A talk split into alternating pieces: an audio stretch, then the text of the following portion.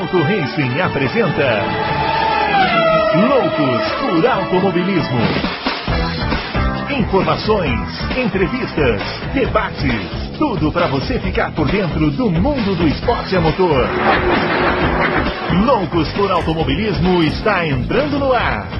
Muito bem, senhoras e senhores, começando mais um Loucos por Automobilismo, edição número 142 do seu podcast favorito de velocidade. Estamos aqui nesta quinta-feira, né, dedicada a responder aí os confrades. Quinta-feira nós estamos gravando às 17h35, dia 29 de julho, e parece, eu, ênfase no parece, hein? parece que o, o acidente lá, parece que já acabou. Viu, Adalto? Adalto vai chegar aqui agora.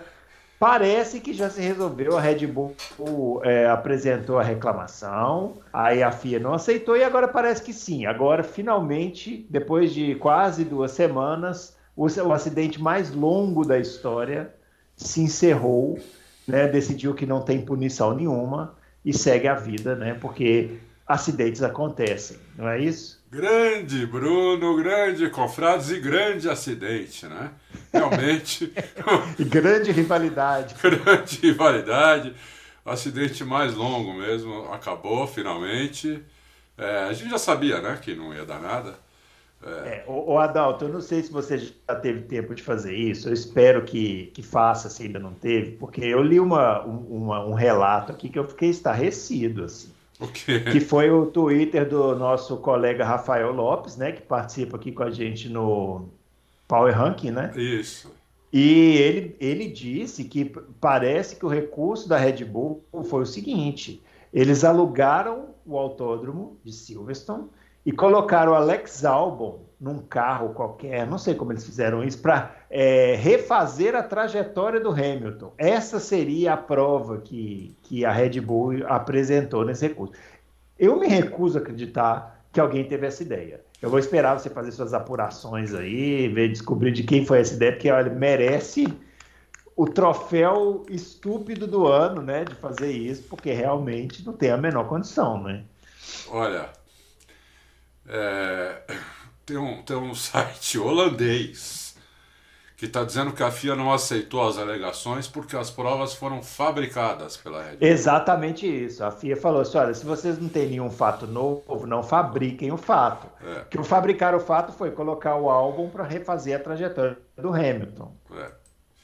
É, olha, é, é inacreditável que a Red Bull a Red Bull, é inacreditável que eles tenham entrado Eu tô chorando aqui, porque eu gostava tanto da Red Bull comer, mas essa foi de lascar, hein? Não, é inacreditável mesmo. É...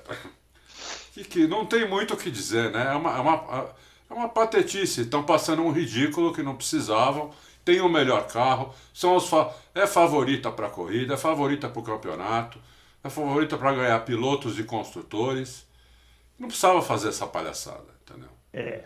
Né? A tá... se confirmar que foi isso mesmo, é uma das coisas mais ridículas que a Fórmula é. 1 já produziu nos seus 72 é. anos, né? Sei lá. Ah, mas se o Rafael colocou isso, é porque. É possível, né? É, é. é porque é, porque, imagina. Rafael é um cara de, que, para colocar um negócio desse, aposto que ele confirmou em duas, três fontes, entendeu? Tem lá as fontes dele, né? É, porque é, o site holandês não diz isso, mas diz que a prova foi fabricada. Entendeu? É, bate com o que ele falou. É, então, pô, quer dizer, é ridículo mesmo e segue a vida. Você viu que o Hamilton também parece que telefonou pro Verstappen para dizer é, que. É, eu vi que teve é, isso. eu nem sabia sabe. que usava mais telefonar para as pessoas, para mim era só mandar o WhatsApp. Então, tá, é, é mesmo, né? Quem é que telefona hoje em dia? É, o, o, o, engraçado é que o telefone celular é tudo menos telefone, né? Menos... É, não, outro dia eu vi uma pessoa falando no Twitter isso, eu concordei. Falei, gente, por favor, vamos fabricar telefone sem a função telefone.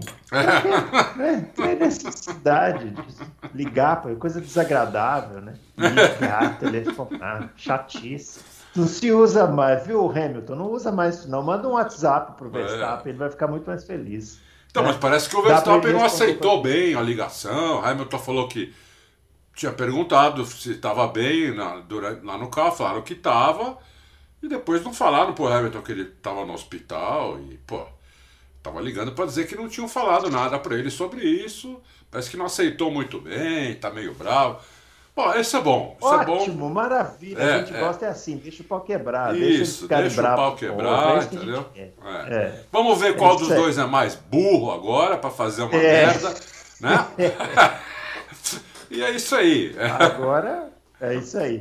Bom, ó, os nossos twitters, né, estão aparecendo aqui, o meu arroba brunoaleixo80, o do Adalto, arroba Adalto Reis, e o Fábio, que não está aqui hoje, é o arroba campusfb. Não se esqueça do nosso joinha, não se esqueça de compartilhar o nosso conteúdo. É isso aí. Canal só crescendo, conteúdos assim, os podcasts com cada vez mais visualizações, É né? verdade. Então, Até agradecer o pessoal nós, aí que, ó. todo mundo. É, isso aí. Sempre chegando ouvintes novos, né? Eu sempre vejo os comentários lá. É, sempre Ouvintes gente novos nova. chegando. Alguns elogiam, outros xingam a gente, mas a gente fica feliz. É, falei bem ou falei mal, mas falem de nós. Falem de Isso- nós. Isso aí. Bom, vamos começar a fazer as perguntas, né? Vamos. É aquele dia que você já sabe, a gente faz as perguntas aqui dos ouvintes. É se- uma semana que não teve corrida, acaba tendo menos perguntas, então vamos tentar aqui atender todo mundo rapidinho. Ó, o Carlos Márcio, primeira pergunta, já sobre o acidente, né? já sobre a repercussão do acidente. Como a imprensa internacional está vendo essas acusações praticamente de tentativa de assassinato do Holandas Boy? O Holandas Boy é o Adal, o Adal é o, o Verstappen. Verstappen. É.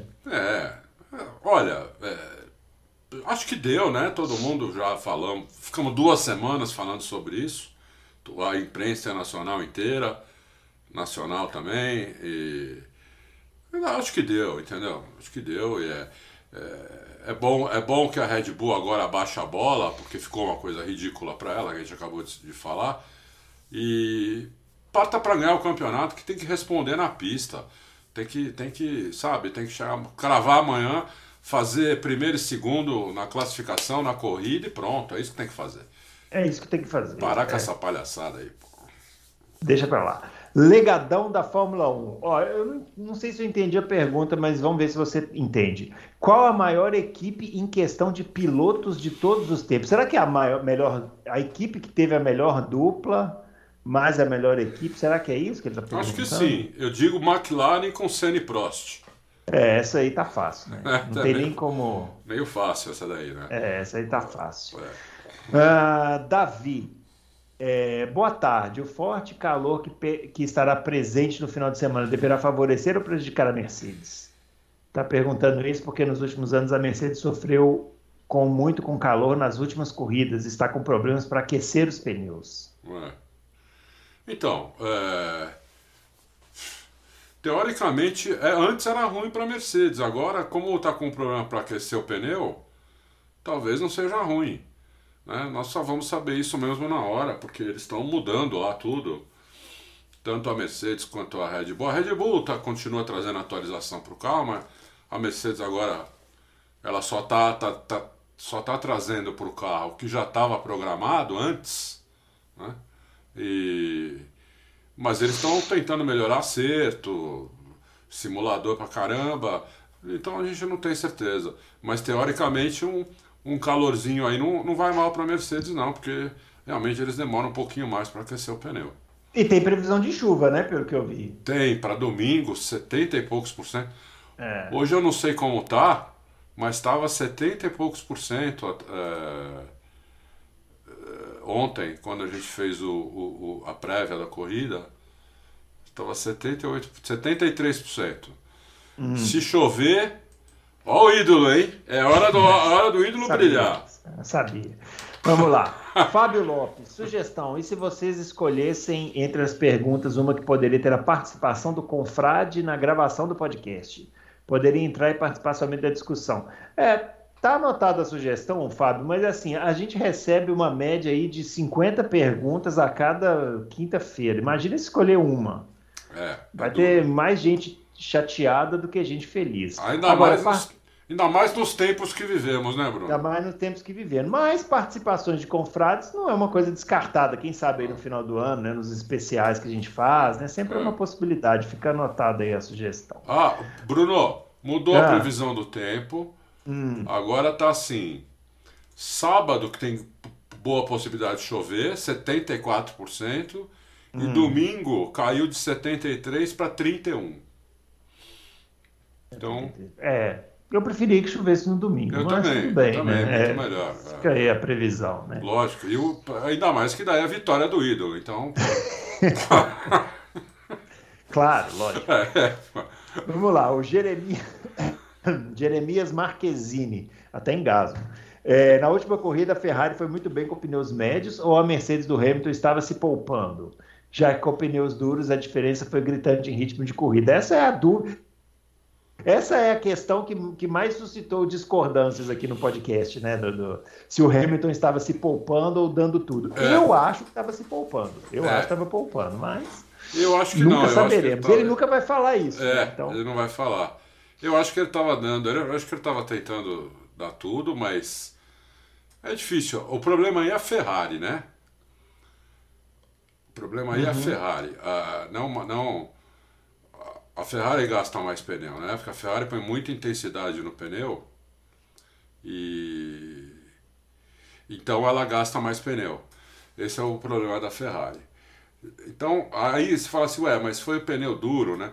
É porque lo- logo que logo que bateu, deu a bandeira, a bandeira, bandeira amarela, eles continuaram com o pneu, com o pneu eh, médio, não foi? foi, acho que sim. É. Então, mas aí o Hamilton acho que talvez, talvez nessa parte ele não estivesse dando tudo para entender como estava o carro, porque o carro dele sofreu dano, tudo.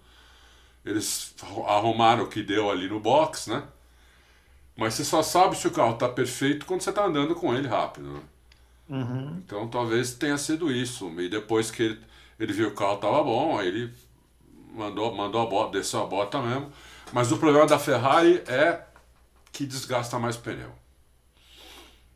Muito bem. Vermelho Ó, o Brian ia fez trocar uma pergunta longa aqui, vou tentar resumir. consertar ele o está carro. falando Porém, sobre a bandeira teria uma vermelha, consequência que seria uma dizendo que ele não concorda com a regra Por exemplo, o cara que estava em podem trocar, mexer no carro posições de pênalti, né? vermelha. Largada e Ele está largaria sugerindo, é, isso poderia até se encaixar em uma estratégia de corrida e uso como o exemplo do Alonso, e uso como exemplo o Alonso no GP de Baku, que trocou pneus em bandeira vermelha enquanto os rivais mantiveram seus componentes e ele acabou escalando o grid. Tá perguntando a nossa opinião. Ó, eu acho essa, para mim a coisa mais estúpida que tem no regulamento da Fórmula 1 atual é essa coisa de poder mexer no carro na bandeira vermelha. Bandeira vermelha para mim tinha que ser bandeira vermelha congelou a corrida do jeito que tá. E depois, ah, e quem quiser parar no box, para, né? É, é o que eu acho, né? E aí, Adão? É uma questão. Ela tem dois lados, né? É, essa- tem, tem dois lados essa questão. Antes não podia mexer, lembra? Antigamente não, po- antigamente não podia. Antigamente, é. É, antigamente não podia mexer. Aí muita gente reclamava que ficava muito carro fora da corrida por causa disso, parará. Teve um acidente uma vez em Spa, logo na primeira volta, que envolveu não sei quantos carros. Sim. Eles mudaram por causa disso, entendeu? Eu, eu, não, eu, não, eu não sei. Eu, eu, eu, eu, acho que se um carro tiver danificado, talvez eu, não deixaria trocar pneu, a não ser que tenha um pneu furado. Mas se o carro tiver danificado, eu, eu deixaria arrumar o, o problema.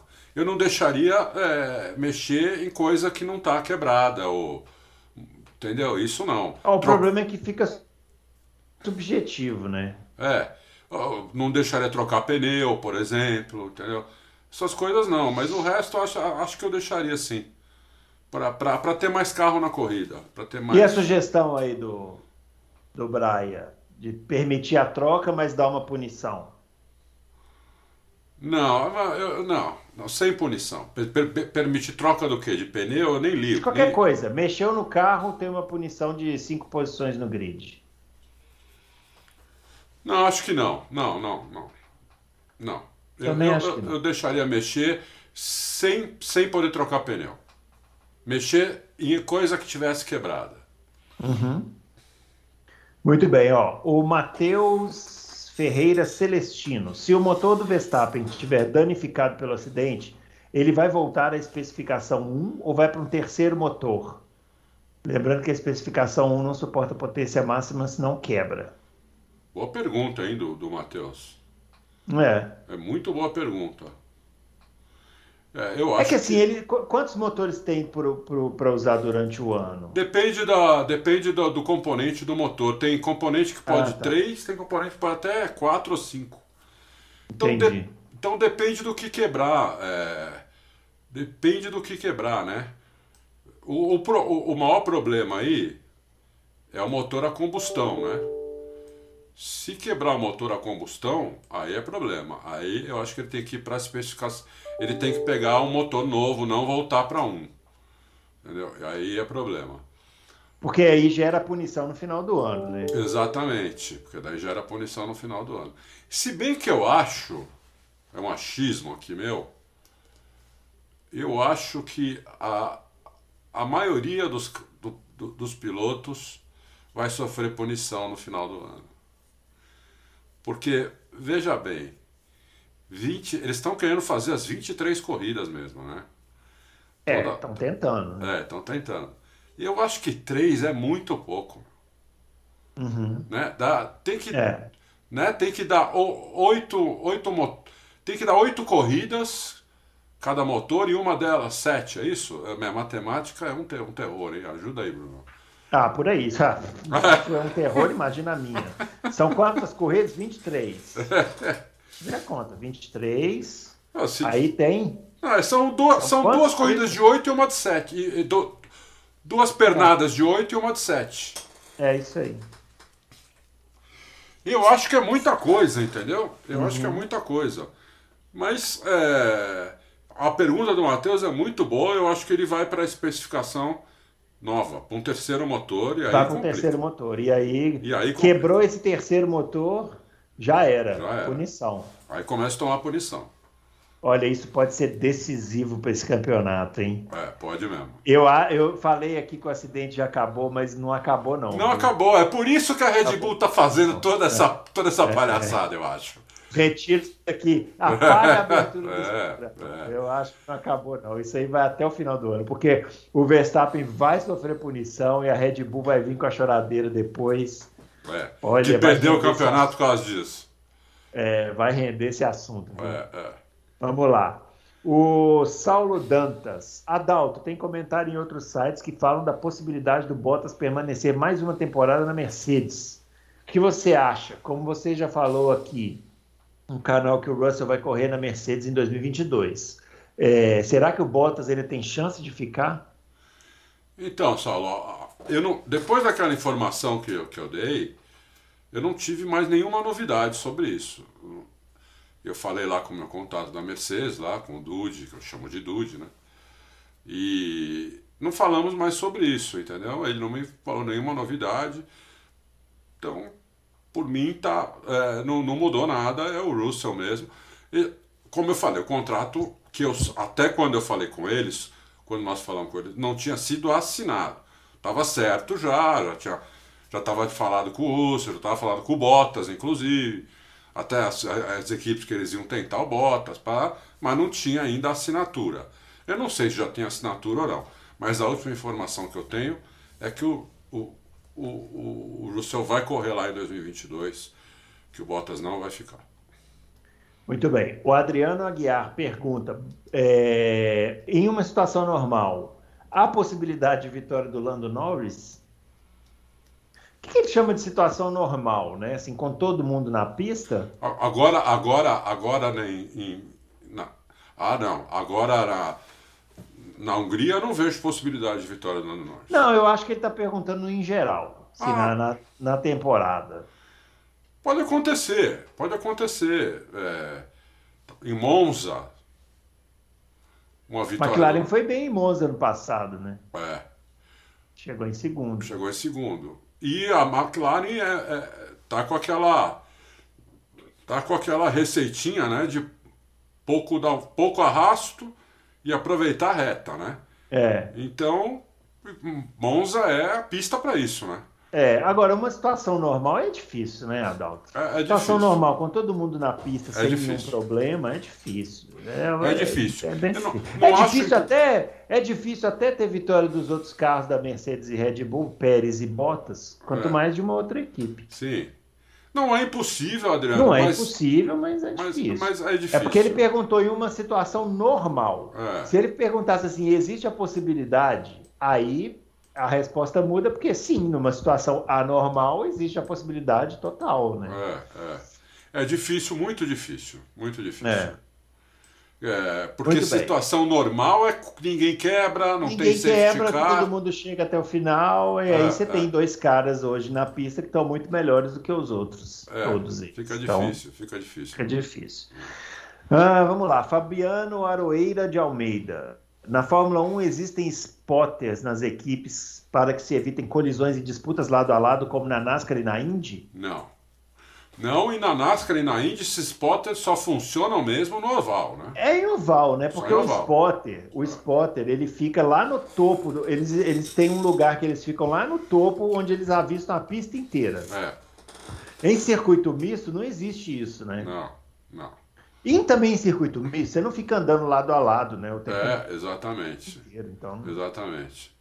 O que tem na Fórmula 1 é o seguinte, lá na- dentro do box, né? Eles têm um gráfico, todas as equipes têm isso. Pelo menos todas as equipes que eu, que eu, que eu já fui, né? Aham. Eles têm um gráfico onde mostra a pista e mostra onde estão todos os carros. Uhum. Aquele que vai andando, que às vezes mostra na TV aquilo. É, sim. né? Às vezes mostra na TV. A equipe tem isso o tempo todo. Em treino livre, em classificação, em corrida. Então a equipe sabe onde estão os carros, entendeu? Todos os carros. É, o tempo que eles estão fazendo, usa o GPS. Aí já é uma coisa mais da equipe mesmo, de cada equipe, que tem equipe que sabe a diferença. Assim, eles até falam às vezes no rádio uma diferença diferente do que estão falando na TV, né? Uhum. Porque o rádio demora às vezes para ir para a TV, ele falou aquilo há 30 segundos atrás, então a Aham. diferença já alterou, né? Então, mas, mas, é, mas assim, spotter, cara olhando e falando com o piloto, não. Não. Muito bem. Fernando Lima pergunta: uma curiosidade fora da Fórmula 1. A Penske usa equipamento Chevy na Indy e Ford na NASCAR. Como o conflito de interesses é gerido? É porque são. É, é assim, é, Fernando, é, eles não consideram isso conflitos de interesses porque são duas divisões diferentes da Penske. Entendeu? Então, e o, e o equipamento da, da Indy e da NASCAR são tão diferentes, o motor é tão diferente que não. não entendeu? Não, não tem como um aproveitar alguma coisa do outro. Além disso, tem a confiança no Roger Penske, que é um cara de muita credibilidade, né? E são duas divisões diferentes, entendeu? Então, não, não chega a ter um não chega a ter um conflito de interesse. Eu até entendo a pergunta. Aqui no Brasil até, até poderia acontecer isso, porque né? Não, eu, eu acho que o que você falou é, que, é, que é o seguinte: se, se existisse a possibilidade de troca de informações técnicas por serem equipamentos parecidos, é, aí eu acho que aí eu acho que não ia poder não. Hum, E tem outra coisa também, né? Nós estamos falando aqui Chevy e Ford. Na verdade, não tem Chevy, não, tem Chevy na, na NASCAR, mas não tem Ford na Indy, né? Então não, não sei, tem. eu não sei como faz também. É. Não, não tem. Enfim, bom. é- Não, é eu acho que não, são, são mas- divisões diferentes. eu Não, não- É, eu, eu acho que devem ser praticamente duas empresas dentro da mesma, com o mesmo, com o mesmo nome, né? É. Não sei. Mas é interessante essa pergunta, é uma coisa que eu não, não tinha pensado, não. Porque é, quando o Alonso foi correr a primeira vez, é, parece que a equipe lá podia ter escolhido o motor Chevrolet, mas teve que escolher o motor da Honda, porque o Alonso na época corria na Honda com a Fórmula 1, né? Que eles montaram lá a equipe, enfim, é. é, tem, tem é, não sei como eles fazem, não, mas é uma boa pergunta, podemos pesquisar isso. O Kinox, olha aí, hein, que nome, hein? Pergunta, Adalto, como você imagina que teria sido o desempenho da McLaren em 93 se a Honda não tivesse abandonado a categoria? É Uma boa pergunta também. A outra pergunta seria, seria, ah, seria melhor, né? Porque o motor Honda era um super motor na época, né? É, eu, eu não sei, porque assim, vamos lá. Fazer conjecturas, né? Porque aqui não tem jeito da gente saber o que aconteceria, porque de fato não aconteceu. A Honda saiu. Então, aquele carro da McLaren em 93 era um carro muito bom, né? Mas também era um carro que casou bem com o motor da Ford. A gente não sabe ali como seria um carro da McLaren eventualmente com o motor da Honda, porque o carro de 92 era ruim pra caramba, né? É. O carro de 92 era bem ruim, era da, bem ruim. da McLaren é. e era com motor Honda, então é difícil. Uma, uma história interessante dessa temporada de 93 é que a McLaren ia fechar com a Renault, né? Ia é. fechar com a Renault para correr em 93. Mas aí eu, eu, é, eu, acho que o Flávio Briatore entrou no meio e a Renault foi parar na Ligier e depois dois anos deu um salto para para Benetton. Ô, ô, Bruno, não foi em 93 que o que o Senna tinha um motor Ford mais mais fraco que a Benetton? Sim, é, tinha acho que era 50, 60 cavalos, né, mais é, fraco. É, é uma diferença gritante, ainda mais é. naquela época. Então, mas é, o, olha que interessante isso. Ele, ele, eles, eles, é, a McLaren ficou brigando porque a McLaren fez o contrato com a Ford na Bacia das Almas, né? Foi. Eles ficaram tentando todos os motores lá que podia e tal, e não conseguiram ninguém. E falou: bom, Ford, vem cá, vamos conversar. E aí fizeram o contrato, a Ford falou: beleza, eu tenho esse motor aqui que é uma especificação B, né? Certo? É. Que tinha. Ele tinha uma diferença na, nas válvulas que eram variáveis. É, tem que, aí teria que voltar no, no, numa pesquisa para poder falar exatamente o que era. Mas eram uns 60 cavalos a menos. E aí, no meio da temporada, a McLaren conseguiu esse motor é, que era da Benetton. Isso. E o carro começou a quebrar muito. Então você vê que não é só porque tem o motor mais potente, né? É o projeto sim. feito para aquele motor. Então sim. É, é, é, difícil saber exatamente como seria. A resposta mais lógica é seria melhor, mas né? É, é não dá. Assim, a gente está dando opiniões baseado no que a gente viu, né? Mas não é. dá para cravar, né? É. Eu acho que seria melhor porque o carro te, teria sido feito para aquele motor, tudo, entendeu? Mas como, como não, isso não aconteceu, é difícil cravar isso. É. Uma das poucas temporadas aí que um piloto levou um carro nas costas, que foi o Senna com é. aquele carro da McLaren. É, é. Ah, vamos lá. Não, ele conseguiu ganhar quantas corridas? Acho que ele ganhou, ele ganhou cinco corridas. Contra aquele carro de outro corridas, planeta. Contra o carro da Williams. Ele ficou em segundo naquele campeonato. É uma façanha. Pra... Aquele campeonato é o melhor campeonato do Senna, melhor do que todos que ele ganhou. Disparadamente. Foi o auge, né? O auge dele. Uh, Francis Lei Silveira. É, minha pergunta em relação aos pneus. Vocês sempre dizem que tudo na Fórmula 1 gira em torno dos pneus. Na opinião de vocês, como seriam os pneus ideais para a Fórmula 1, de forma a melhorar a competitividade e ao mesmo tempo reduzir a importância deles nas corridas? Olha, ali a, questão no eh, Francis Lei, primeiro obrigado pelos elogios que você fez aí, muito obrigado mesmo. É, a gente tenta fazer sempre o melhor. Eu, eu peguei uma. Eu comecei a assistir uma Fórmula 1 que durante muitos anos só tinha um pneu, né? E cara, os caras largavam e não tinha troca de pneu. Eles iam até o fim com o mesmo pneu, o pneu ia, o pneu ia perdendo aderência, o pneu não, não, chegava a explodir, nunca não acontecia essas coisas. Mas o pneu ia perdendo aderência. Nas últimas voltas, os, carros, os caras estavam tudo de lado, andando tudo de lado, porque não tinha, não tinha mais aderência. Né? E aí fizeram um pneu de classificação, que era um pneu que aguentava três voltas. Não, então não dava nem para largar com esse pneu. Né? Uh, a primeira vez que eu lembro de alguém parar e trocar o pneu foi na França, em Dijon-Prenois, que o Piquet estava ganhando a corrida, deu uma bandeira vermelha também. Faltavam poucas voltas para acabar. O Prost pôs esse pneu de classificação e ganhou corrida com o pé nas costas. Né? Aí o Piquet inventou esse negócio de trocar pneu. Foi o Nelson Piquet que inventou isso daí. Isso aí não existia. Ninguém imaginava que parar para trocar um pneu, os caras falaram, nós vamos perder a vamos perder uma volta para trocar o pneu.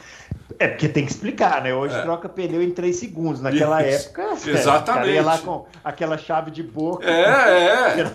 Imagina, né? Os caras falam, é. vamos perder, perde uma volta no mínimo. Se a gente for rápido, a gente perde uma volta.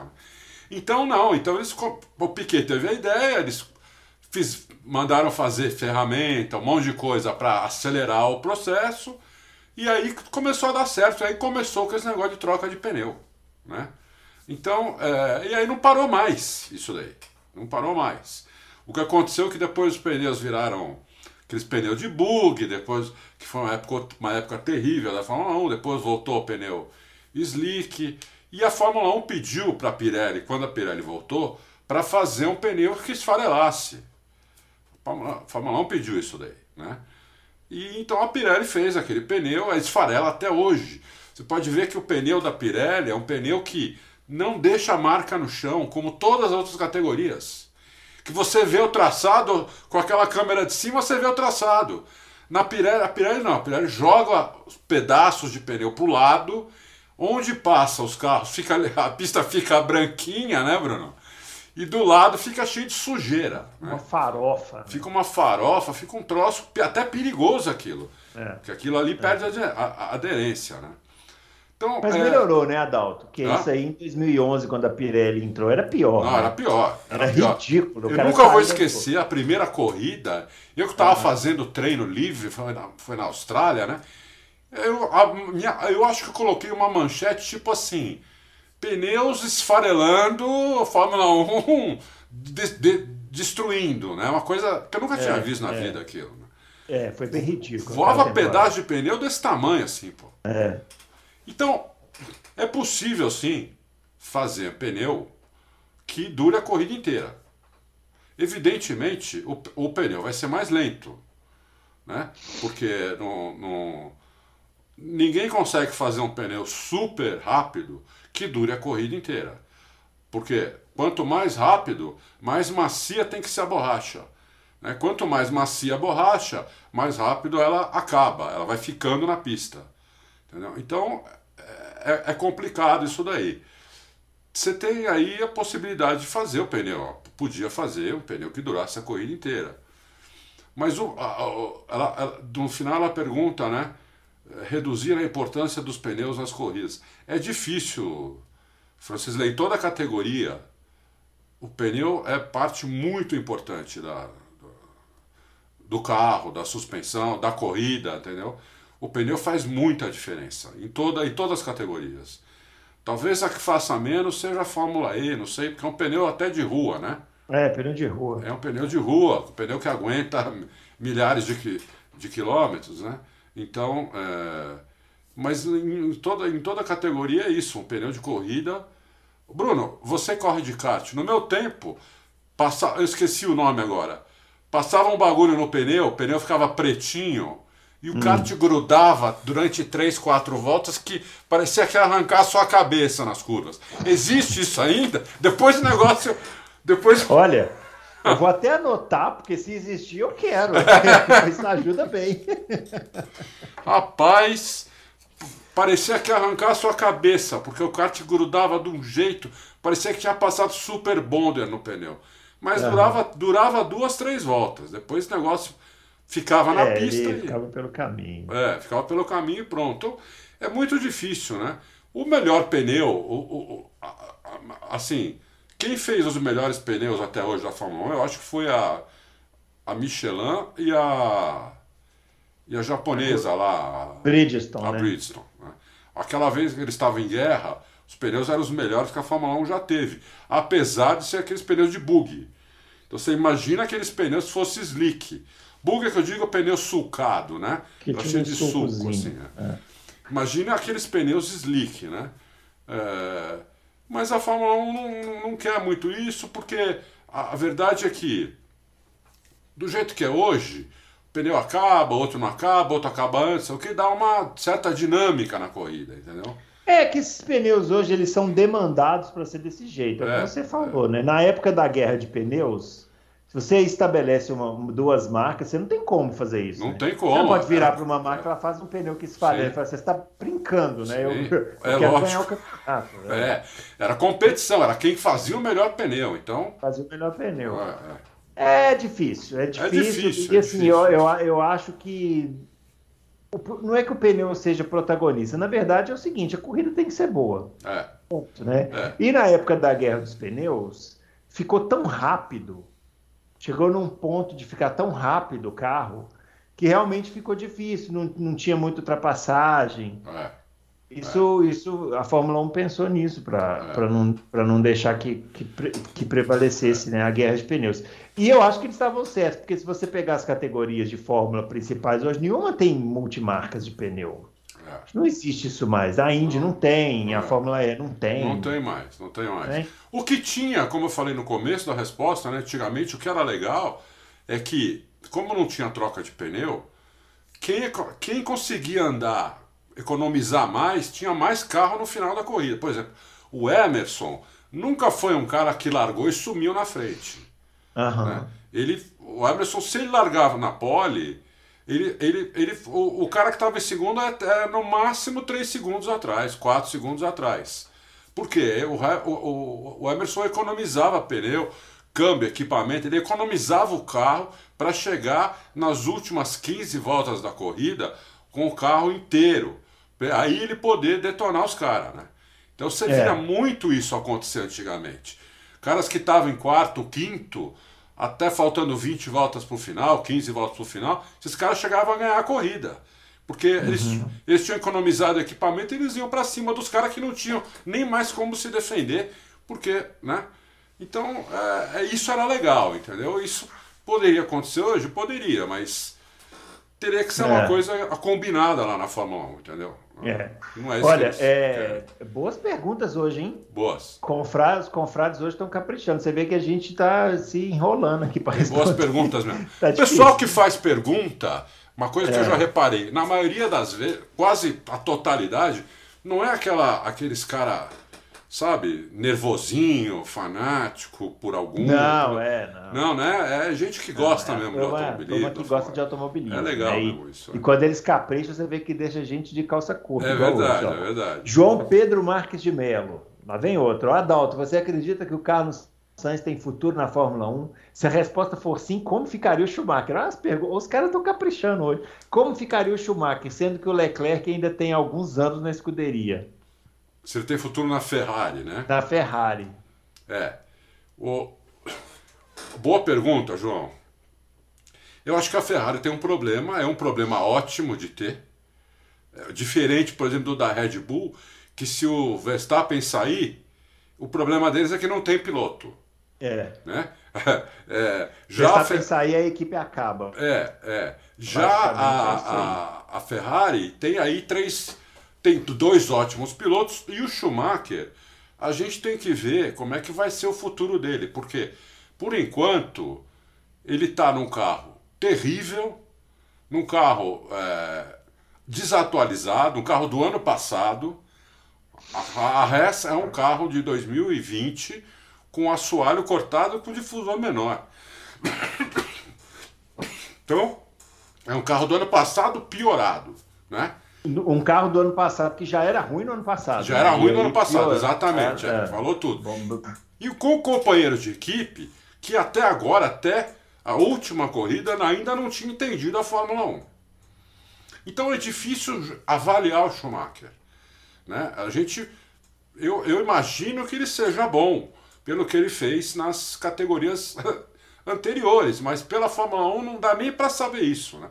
Tudo bem, está batendo no, no, no russo, mas o russo não entendeu ainda o carro de Fórmula 1. Então, a gente tem que, tem que esperar o Schumacher melhorar. A, a Ferrari tem que ver se ela está com pressa.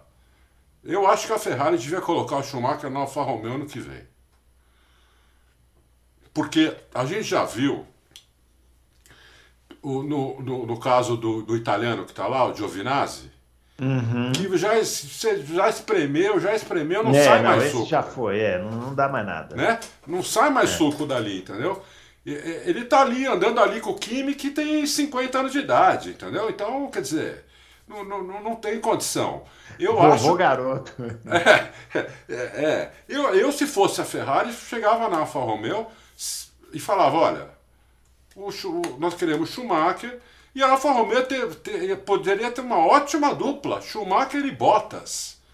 Seria uma dupla sensacional. E seria sensacional, inclusive, para o Schumacher isso. Né? Queria sentar num carro melhor, ia ter um companheiro de equipe que é um bom piloto, todo mundo sabe que ele é um bom piloto, não tá velho, não tá. Não, sabe? tá motivado, tudo, entendeu? Então, eu acho que a Ferrari devia fazer isso. E aí, aí sim, se o Schumacher andar bem pra caramba, aí ela, tem um, ela ia ter um problema entre os três, esses três pilotos. Mas por enquanto ela não tem esse problema. É, não, por enquanto não, mas a pergunta dele é muito, muito boa, boa, e eu acho muito que boa. Pensando no futuro, é.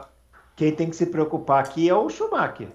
Porque ele é, ele é que tem que mexer os pauzinhos para ir para Alfa Romeo, onde ele vai poder mostrar alguma coisa, para ele tentar alguma coisa em outra equipe. É. Porque realmente a Ferrari está com a vida meio que resolvida. Porque o Leclerc, tranquilamente aí para o futuro, né? A não ser que, sei lá, aconteça uma super proposta da Red Bull, mas a princípio não tem nada programado disso. Não. É, e o Carlos Sainz vai, vai se adaptar, né? Vai, vai. vai se adaptar. Então. E são dois pilotos jovens, então não, não O Sainz, eu diria mais, Bruno, eu vou ler, o Sainz já se adaptou lá. É, é. Não, ele já se adaptou lá. E eu acho que a Ferrari está melhorando, inclusive com a do Sainz. Porque ele é o melhor acertador da Fórmula 1. É. Né? De acordo com o pessoal da McLaren, o pessoal da Ferrari também já elogia demais o Sainz, coisa que a Ferrari não costuma fazer muito com os dois pilotos, né? Ela costuma elogiar só um e o outro é lixo, né? É. Desde que eu me leio por gente, a Ferrari é assim, né? Ela tem um piloto que é o melhor do mundo, da galáxia interplanetária, e o outro. Quem é outro? Ah, não. É, ah, é, é o outro. Aí. É, é, entendeu? E, e, pela primeira vez eu vejo eles elogiando os dois pilotos, então. É. Vamos lá, ó. Marcos Paiva, uma questão. Eu estava vendo corridas anteriores na Hungria, inclusive a do Schumacher indicada pelo Bruno. É, e sempre tiveram poucas ultrapassagens. O que quero discutir e ouvir de vocês é o seguinte: por que estamos desesperados por ultrapassagem nesses últimos anos? Ultrapassar não foi sempre para os grandes na Fórmula 1? Ô, oh, Marcos Paiva, é exatamente isso. Deixa o Bruno falar primeiro, que a gente discorda um pouco disso, vai. É, eu, eu, eu, não, eu não sou, eu não, eu, eu não sou, eu, eu não me encaixo nesse desesperado por ultrapassagem, não, mas eu entendo porque é, quando, quando veio a asa móvel lá em 2011 eu percebi que a gente reclamava de barriga cheia, porque tinha pouca ultrapassagem, mas as ultrapassagens que tinham eram brigadas. A gente tinha brigas. Então, é, eu, eu, eu concordo totalmente. Assim, eu acho que pode ter uma corrida com poucas ultrapassagens, mas muitas brigas. Não necessariamente ultrapassagem é bom só ultrapassagem. Eu me lembro de corridas é, em 2005 e 2006, Imola, disputas do Schumacher com o Alonso. Num ano foi o Schumacher na frente com o Alonso atrás, no ano seguinte eles inverteram. Ninguém ultrapassou ninguém, mas foi uma briga espetacular entre os dois, colocando o carro de lado, o outro defendendo e tal. Então, a maior briga da história, que foi uma das maiores brigas da história, Mansell e Senna em Mônaco, não teve ultrapassagem. Não dava para ultrapassar. O, o Senna segurou lá e não deixou ultrapassar. Então, então agora, agora eu vou responder. Ah. É o seguinte, o problema não é só o problema não é a falta ou muita ultrapassagem. O, o problema é por a causa disso. A causa é a aerodinâmica. Quando a aerodinâmica se tornou o principal quesito do, de um carro de Fórmula 1, é, isso matou não só a ultrapassagem, como disputa, como o carro poder, para acontecer isso que o Bruno falou, o, o carro poder seguir o outro de perto mesmo que ele não ultrapasse, os carros de hoje não conseguem seguir um ao outro de pé. De hoje não. De 15 anos para cá, que cada vez é pior, porque cada vez a aerodinâmica está tá mais sofisticada, eles não conseguem seguir o, o, o carro da frente de perto. Então não há disputa. Não há disputa. Por isso que eles colocaram o DRS a um segundo de diferença. Por isso que eles não colocaram o DRS só a 3 décimos de diferença. Porque o cara não consegue, a um segundo de diferença, ele não consegue, o carro dele perde aderência, muita aderência. Então ele não consegue se aproximar do carro da frente. Essa é, é isso que eles estão tentando mudar para o carro do ano que vem, que eles poderem andar próximos um do outro. Se eles acertarem e os carros passarem a andar próximos um do outro, já vai melhorar muito o negócio, entendeu? Então, aí pode acabar com a asa móvel. Aí pode. Pode até acabar. Eu duvido Oba. que eles tirem isso ano que vem, no meio do ano, mas em 2024, uhum. 2023, não, 24, né? É, nós Não, estamos em 23, 21, pô. 22, não, 23 então é. É, 23. Em 2023, se eles virem que deu, se eles virem que deu, se eles verem que deu totalmente certo, os caras estão indo para cima, estão conseguindo andar perto um do outro, aí eles podem até tirar o, o DRS. Mas se isso não acontecer, eles não vão tirar. Por quê? Senão não vai ter nem não é ultrapassagem, não vai ter nem disputa. Porque o que aconteceria hoje, se não tivesse o DRS, é que não teria nem disputa. Não teria disputa. O cara, o cara não consegue chegar no outro. Mas, ô, Adalto, não tem uma outra coisa nisso aí também? As próprias pistas que não ajudam. Porque para ter é, para ter uma disputa em que o piloto consiga pegar o vácuo para chegar na, na, na freada e ultrapassar, precisaria ter reta longa. Não, mas não é, não é Antigamente- isso. Sabe o que é? O que precisaria, além da reta longa, por exemplo, você não pode ter curva de alta, de raio longo, como tinha nas pistas antigas. Por que, que todo mundo reclama desse Helmut, desse Helmut, desse Tilke aí, que Tilke. fez um monte de pista nova, tudo com curva cotovelo, 90 graus? Porque isso dá a possibilidade da- do cara chegar na freada. Entendeu? Então, se você enche de curva de alta, curva de raio longo, com essa aerodinâmica que, carro- que que os carros têm, aí esquece, não tem ultrapassagem mesmo, não tem nem disputa, entendeu? Porque o, carro, o cara perde o carro, o cara perde a frente do carro, principalmente a frente do carro. Então você vira o vo- você está muito próximo do cara da frente com esses carros. Na hora que você vai entrar na curva, você não tem o ar frontal, você vira o volante, o, o, o carro continua reto. Porque ele não tem a força, a força aerodinâmica que precisa para baixo, entendeu? Então ele, ele perde o carro. Ele tem que tirar o pé.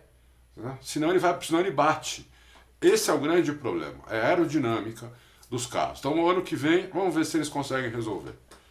Muito bem. Márcio Zaparoli pergunta Pai Bola. Beleza, ótimo.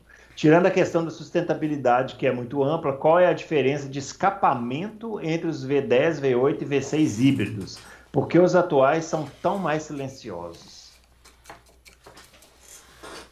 É. O o- o- Não é um escapamento, né? Eu É. acho que não é um escapamento. É porque ele gira menos, não é isso? ele, ele gira só a 11 mil. É, é por isso. né? Porque acima disso, a turbina flutua. Não- É, eu acho que o turbina- V10, ele- o- se não me engano, foi na época do V10, que eles chegaram a 25 mil giros. Chegaram a 20 mil giros. É, por isso que, por Chegaram isso que 20. eles gritavam. Mas eles iam jeito. com 160 quilos de combustível. Aham. Hoje eles vão com 100 quilos. Uhum. 105. Então, por isso que tem aquele sensor. E não pode passar de 100 por hora. Então o motor gira pouco. Por isso que faz pouco barulho. É. É, e o turbo também perde um pouco do barulho, mas pouco. A gente nem. Se fosse só o turbo o problema, a gente já teve todo o grid de motor turbo da década de 80 e o barulho era ensurdecedor. Então o problema não é É, o turbo. não é isso. é. É. O problema não é o turbo. É que gira pouco mesmo. Uhum. Lucas Bonino Silva. É, em relação às punições do GP da Hungria, como acredita que os comissários vão lidar com as colisões? Teve alguma diretriz publicada para as equipes? Que eu saiba, não. Talvez publiquem amanhã, não sei. Amanhã é sexta-feira, treino livre, talvez publiquem amanhã. Que eu saiba, não. É, É, como os comissários vão lidar é a pergunta de um milhão de dólares. De um né? milhão de Todo mundo dólares, saber. É. Ninguém sabe por quê. Primeiro, não são os mesmos comissários, são É. outros. Não- não- nenhum dos quatro, né? São três comissários e um piloto. Nenhum dos quatro vai repetir. Então, tem aquele livrinho ali, né? Que é interpretativo também. É, exatamente. Mas Essa é, tem- surpresinha, né? É, surpresinha. Tem o, tem o diretor de, de prova, que é Michael Massi, que eu não Uhum. gosto, não gosto do, do- do, é, de como ele, como ele administra isso. Né? Então vamos ver como, como vai ser, entendeu? É. Não sei como vai ser, não dá pra saber. Não Tem que deixar saber. os caras correr, meu. Deixa correr. Deixa correr, O, meu. O, o Drácula pergunta: esse circuito de, da Hungria me remete à ultrapassagem de Piquet sobre Senna. Na opinião de vocês, essa tam- foi também a maior até aqui? Ou fica em que posição? Adalto, qual a maior ultrapassagem da história da Fórmula 1, na sua humilde opinião? Eu acho que essa aí é a maior ultrapassagem da história. Porque é, você, você por fora, segurar o carro de lado duas vezes, o carro saiu, ele trouxe, o carro saiu de novo, né? Você Sim. repara que foi duas, ele duas capadas. pelo jeito ali, ele teve que. Porque não tinha câmera on board, né? É, é. Aliás, é. que pena, hein? Que, que pena que, mesmo. Que ultrapassagem a gente perdeu com câmera on é, board, é. hein? E é, mas realmente, é. ele teve, a impressão que dá é que ele teve que ir segurando no câmbio também, né? Isso, teve que puxar é. uma marcha para baixo no meio é. da curva enquanto o carro saía com a traseira. É, ali foi uma habilidade junto com circunstância, junto com o cara que estava sendo ultrapassado, é, também que é o Senna, né, meu? O Senna tomar uma ultrapassagem dessa é inacreditável, entendeu? Mas o Senna fez o que podia fazer, defendeu por dentro Deu lado de fora, o Piquet conseguiu passar o carro inteiro. Atenção, reveja essa ultrapassagem, você que está vendo o nosso programa. Tem no YouTube, assim, milhões e milhões de páginas. É. Veja, reveja, e você, e você vai ver que o Piquet passa o carro inteiro pelo Senna na freada. O problema é que o Piquet, como tem que frear lá no Deus me livre, na hora que ele está freando ainda e começa a terçar o, o volante para a direita, para fazer a curva, a traseira vai embora. Ele corrige, dá no acelerador, voltando com o volante, ele dá no acelerador, a traseira vai embora de novo, ele corrige de novo. É inacreditável isso daí. É. Entendeu? É, é Ó, é, da história da Fórmula 1 também acho que foi essa, mas eu vou fazer uma menção honrosa aqui, porque uma que eu guardo no meu coração, que é o Hackney sobre o Schumacher em Spa, né? Aquela que ele usou o Ricardo não, Zonta de retarda. Aquela é espetacular, é, usou o Zonta, né? É, usou o Zonta. Aquela ultrapassagem é simples, não é... Não tem essa habilidade toda que o Piquet teve que ter para segurar o carro, mas teve um reflexo, uma teve. presença de espírito, teve, né? Teve, teve. Olha, aquela ultrapassagem ali e carimbou o, o Schumacher. Agora, ultrapassagem na história da Fórmula 1. Ultra passagem na história do automobilismo, para mim, não tem nenhuma outra que se compare ao Zanardi. Zanardi lá Laguna na, Seca. Na, na Sacarrolha, lá em Laguna Seca. Aquilo ali não existe nada igual. É uma ultrapassagem que, se fosse hoje, seria punida. Seria punida. Ele completou por fora é, da pista. É. Mas, seria olha... punida. Ó, tem uma muito boa também do Montoya sobre o Schumacher, por fora, na Buzz Stop em Spa ah, que tá. É, é inacreditável. Até a câmera on board está no carro do Montoya. Você vê o Schumacher freando, aí você acha que o Montoya vai passar reto, porque ele vai com muita, com muita sede ao pote. Você fala, não vai frear. Passou reto. Que nada, uhum. faz a curva do lado do Schumacher. Quando o Schumacher vai defender, não dá mais. O Montoya já está ali. Já está com é, metade do carro. Foi, essa ultrapassagem foi em 2004. Eles é. tinham mudado a buzz stop, né? A curva ficou mais longuinha. Isso. Aí ele conseguiu fazer a curva por fora e depois é. o poder da ultrapassagem bonita. E para finalizar, já que estamos aqui fazendo essa, esse apanhado, eu indicaria você colocar aí no YouTube uma ultrapassagem do Barrichello em cima do Montoya em Suzuka, que ele, ele vem e ultrapassa naquela curva, Spum. aquele S. Não, aquele S. Ah, no S? Atrás do não, box? Não. É, a chicane antes da reta. Ah, tá. Ele joga o carro ali, onde o Senna e o Prost bateram. Ah, ele, tá. ele joga o carro ali e o, o Barrichello conta que o, o Montoya chegou para ele depois da corrida e falou: Meu, você é louco. ele falou: Ser chamado de louco pelo Montoya é, é, é para qualquer um. Isso é uma honra, né? é quase uma honra mesmo. É. Não, tem Bom, muitas ultrapassagens. Tem, tem alguns vídeos que mostram. Põe no YouTube, põe lá as 10 melhores ultrapassagens é, melhor, da história é, da Fórmula 1. Você vai ver cada ultrapassagem. Uma dessas vai estar tá lá. É, vamos lá, Bruno Ferreira. Super pergunta também longa, né? É, algumas edições atrás, o Adalto disse que o carro dele está com 400 cavalos e a cara de satisfação dele ao dizer isso entrega que ele é o famoso vovô. Ai, Deus. Qual o carro que o Adalto tem, o que ele fez para chegar nos 400? Fez remap, mexeu no escape. É, fez alguma coisa que quebrou, faliu ele. Você nem imagina. É, Foi um é remap. E qual é o carro de rua do Bruno? Ô, Bruno, meu caro Bruno Ferreira, você vai se decepcionar comigo, porque eu, eu gosto de corrida, gosto de velocidade, tudo, tudo dentro da pista. Na, na rua e na estrada, eu dirijo como uma velhinha de 90 anos. Então, não vale a pena nem comentar aqui. Não, eu vou, vou falar aqui porque, né, rachadora, essas coisas. Não, eu, eu sempre gostei muito, né? Eu não, não, não, não, pude, não, não deu certo ser piloto por causa do meu tamanho e, e também por causa de grana. É, podia, podia ter sido piloto de turismo sem problema. Mas eu sou, não sou louco, eu, pra você ter uma ideia, não, não bato o carro. É, a, sei lá, a última vez que eu bati o carro faz uns 25, 30 anos, entendeu? Então eu não sou louco, é, eu acelero onde dá para acelerar. Quando eu quero acelerar, eu pego uma estrada é, no meio da semana, à tarde ou à noite, é, entendeu? Então eu vou, eu, eu não, sou um, não sou um cara irresponsável, entendeu? É, eu, eu, meu carro chegou nos dos 400 cavalos com remap, é turbo, é biturbo o carro. A potência antes dele era 306 cavalos. Que é pouco, né? Aí você falou assim, não, tá pouco. 306, é. coisa pouca, vou, vou mexer é. aqui e botar 400. Isso.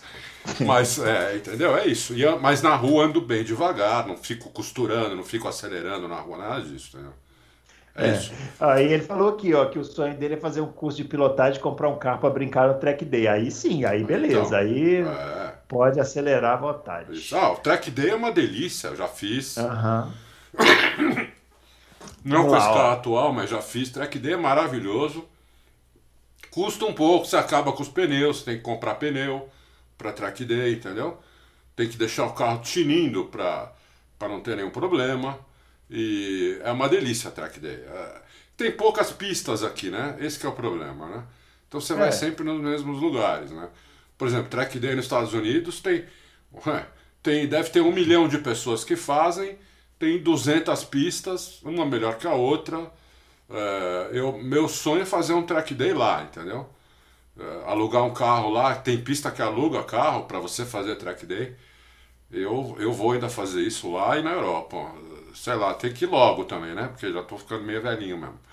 Mas é, é, é uma tá delícia, é, é, muito bom, muito é, bom. Tem tempo ainda. Ó, o André Aires pergunta: é, Red Bull tem o melhor pacote para a Hungria. O Hamilton gosta da pista e tem performances monstruosas lá. Tem a questão psicológica e rivalidade. Como fica essa equação e quem vence? Crava a pole e o pode. É as perguntas de um milhão de dólares. Né? hum eu, tudo que o André falou tá certinho, eu concordo com tudo que ele falou. Mas eu acho difícil o Hamilton ganhar, eu acho que o Verstappen é o, o favorito para ganhar a corrida. É, e acho que ele ganha a corrida. Agora, lógico, eu não estou cravando, eu não apostei, né? Eu não apostei. Até porque o Verstappen está pagando pouco também, o Hamilton também paga pouco, teria que apostar uma grana alta para ganhar alguma coisa.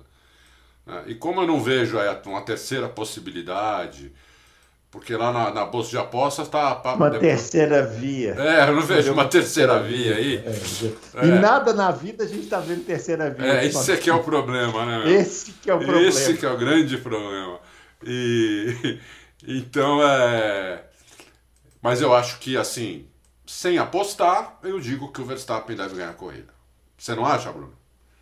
Acho que sim. Acho que é mais razoável apostar no Verstappen. Mas, é, é, como é, a gente disse aqui na, é na, última edição, o Adalto guardou esse ano a bola de cristal dele, está no armário, não vai sair de lá porque ele não tem nem coragem de usar, não, né? É. Não, e tomara que não saia, né? Tomara que não isso saia. Isso é que é bom, né? É. Porque a gente saber de antemão. Bola, de cristal não tá com nada. Ó, Mário Designer. É, tá falando aqui que entrou pro time dos jacarés tem duas semanas. Beleza, muito bem. Aí, ó, isso mesmo. é, em quem vocês apostam para ser o terceiro lugar esse ano? Eu torço pro Norris, mas acho que será o Bottas. Rapidamente. Eu, tor eu concordo com ele. Eu, torço, eu também torço pro Norris, mas acho que vai Eu acho que vai ser o Bottas. É, também acho. É. Vinícius, vocês acham que esse revanchismo em excesso da Red Bull pode afetar negativamente a performance do Verstappen? Ótima pergunta. Tomara que não afete, mas pode afetar. Mas pode afetar, por mais que eles estejam fazendo isso por marketing, sabe? Ele está lá dentro da equipe. Uhum. Ele está vendo tudo isso. Existe ali realmente, foi criado ali um ambiente de guerra, né? É, eles estão eles estão xingando até o estão xingando até o Toto Wolff. Estão dizendo que o Toto Wolff foi a única pessoa que não ligou pro pro Verstappen. Sabia Pô. que eles estão falando isso?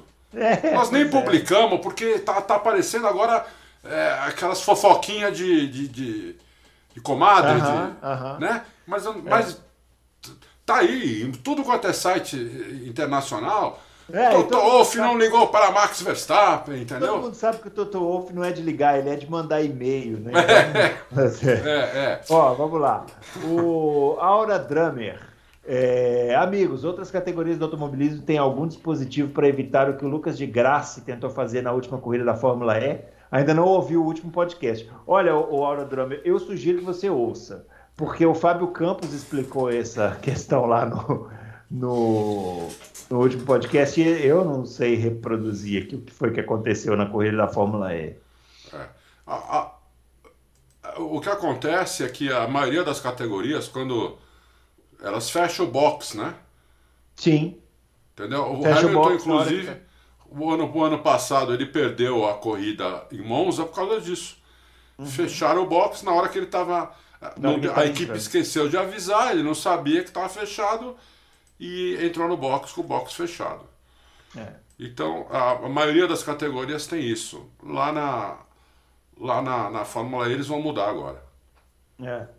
Muito bem. Doutor Comico, é, semana passada, a Fórmula 1 postou um vídeo sobre disputas e tinha uma que eu já vi várias vezes, que foi o incidente Multi-21 da Red Bull, Mark Webber versus Vettel.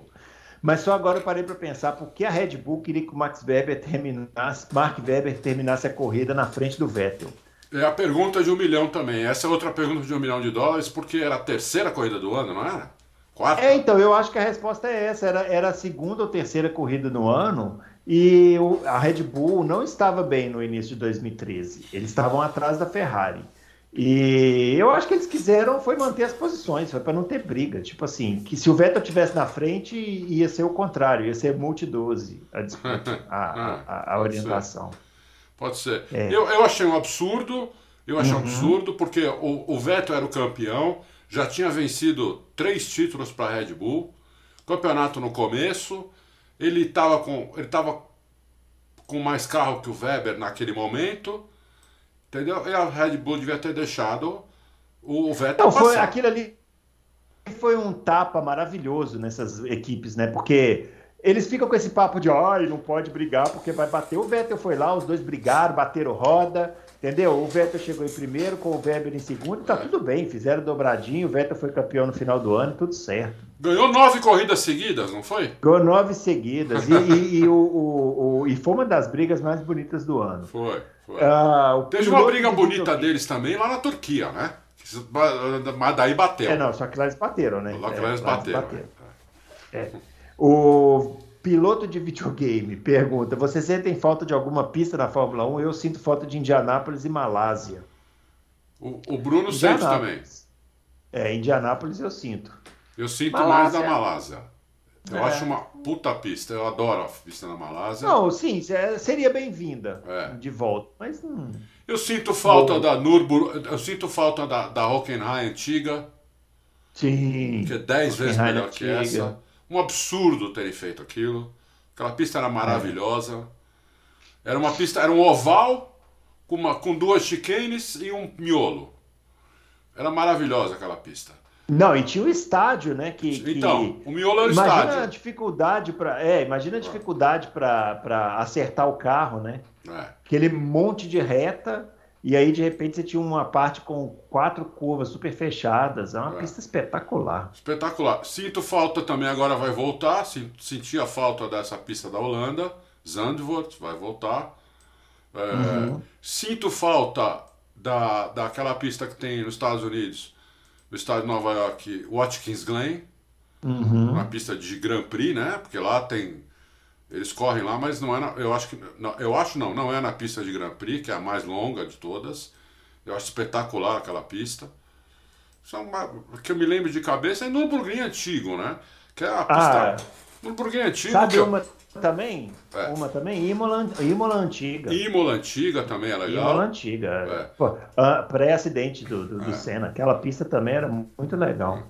Mas você põe aí, é, piloto de videogame, põe aí no, no Burguem Antigo, tem, tem corrida no YouTube lá da Fórmula 1 inteira nessa pista. Uhum. Maravilhosa. É, eu já andei lá, né, de carro de rua, e é, só que não, não dá para Fórmula 1 lá, ela é realmente muito perigosa. Até para carro de turismo, ela é muito perigosa a pista. É, é. Mas é maravilhosa. A pista é uma coisa de louco, é uma coisa espetacular é do outro mundo, mais de 100 curvas, 23 quilômetros à volta, um monte de partes pé cravado, entendeu? Você faz curvas. É, como, ele é, como, como ele é piloto de videogame, ele certamente já pilotou é verdade, lá no é videogame. Verdade. E é praticamente impossível, né? É decorar é, todas, é, as curvas. Eu não acho que eu nunca consegui completar uma volta que ela no videogame. Ó, e para finalizar aqui, ó, o Jonas Moraes. É, tem uma grande dúvida a respeito do carro de 2022. Como vai funcionar esses túneis no assoalho que estarão de volta? O efeito de Venturi. Não, efeito. Deve ser efeito de Venturi na Fórmula 1. Efeito de Venturi. O que é efeito de Venturi? É o efeito solo, né? Efeito solo. É. é. A única semelhança que vejo com a tecnologia usada entre as décadas de 70 e 80 é meramente conceitual. É, a gente já falou, né? Já falamos bastante Sim, sobre isso, é. Jonas, em em loucos anteriores, tem que esperar para ver se vai funcionar. É. A, a, como como é o Ross Brown, que, que, que é o cabeça da, de, de, tudo aí, eu tenho boa esperança que funcione. Né? Mas você tem razão, não é o mesmo, não é, não é o mesmo efeito solo, não faz parte do chassi, mas tem tudo para. Eu acho que por, pelo Ross Brown estar por trás disso, tem tudo para funcionar Vamos torcer para funcionar. A ideia é que o carro seja sugado para baixo, como era o efeito solo. Uhum. Com menos, né? É menos, o efeito não é tão poderoso como era o efeito solo, porque senão os carros também hoje, com essa potência de quase 1.100 cavalos, você imagina que absurdo que seria os caras fazerem é. curva de pé cravado. É só curva só ia ter só ia ser curva de 90 graus, o resto ia ser quase reta.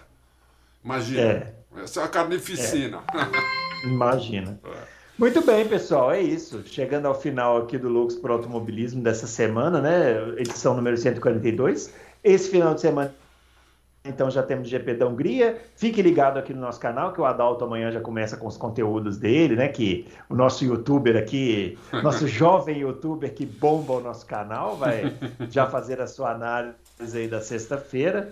E a gente volta na próxima semana, então, com mais loucos por automobilismo, falando aí desse GP da Hungria, né? Tomara, tomara que seja uma corrida é, limpa, limpa, mais pegada pegada, que é. se mantenha essa rivalidade aí. Tomara que não, que não castrem esses dois grandes rivais esse ano. Acho que não vão conseguir, né? Mas, por mais que tentem, não vão conseguir. Não vão, é isso aí, pessoal. Não se esqueça do joinha no nosso vídeo, não se esqueça de se inscrever no canal, não se esqueça de dar o de, de marcar lá o sininho para receber as notificações e fique ligado aí nesse fim de semana e na próxima semana a gente volta com a edição número 143. Para todo mundo aí, um grande abraço e até lá.